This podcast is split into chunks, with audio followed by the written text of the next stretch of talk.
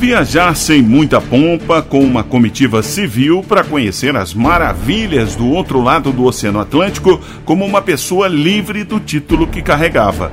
Foi assim que Dom Pedro II partiu do Brasil em sua primeira viagem para a Europa aos 45 anos, no dia 25 de maio de 1871. Para ter permissão oficial e deixar o país, Dom Pedro usou o luto pela morte da filha, Dona Leopoldina, em Viena, na Áustria, e a vontade de encontrar os netos.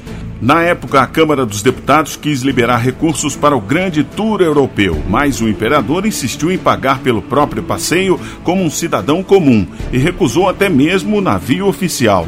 Não se tratava de uma viagem como chefe de Estado, era turismo. Dom Pedro de Alcântara, como gostava de ser chamado longe de casa, registrou suas impressões em seu diário. Em um trecho antes de chegar ao continente europeu, ele escreve: Tomara já chegar a Lisboa, é muito mar e muito céu.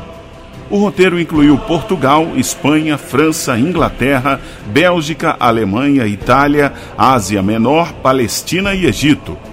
A excursão pela Europa durou cerca de um ano e sete meses. Enquanto isso, o imperador deixou a princesa Isabel como regente. Na ausência do pai, ela sancionou a Lei do Ventre Livre, que foi promulgada em 28 de setembro de 1871. De acordo com a nova legislação, os filhos de pessoas escravizadas, nascidos a partir daquela data, seriam considerados livres. Dom Pedro II fez mais duas viagens internacionais enquanto era imperador do Brasil.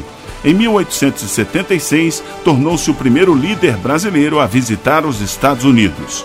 E em 1887, retornou à Europa por motivos de saúde.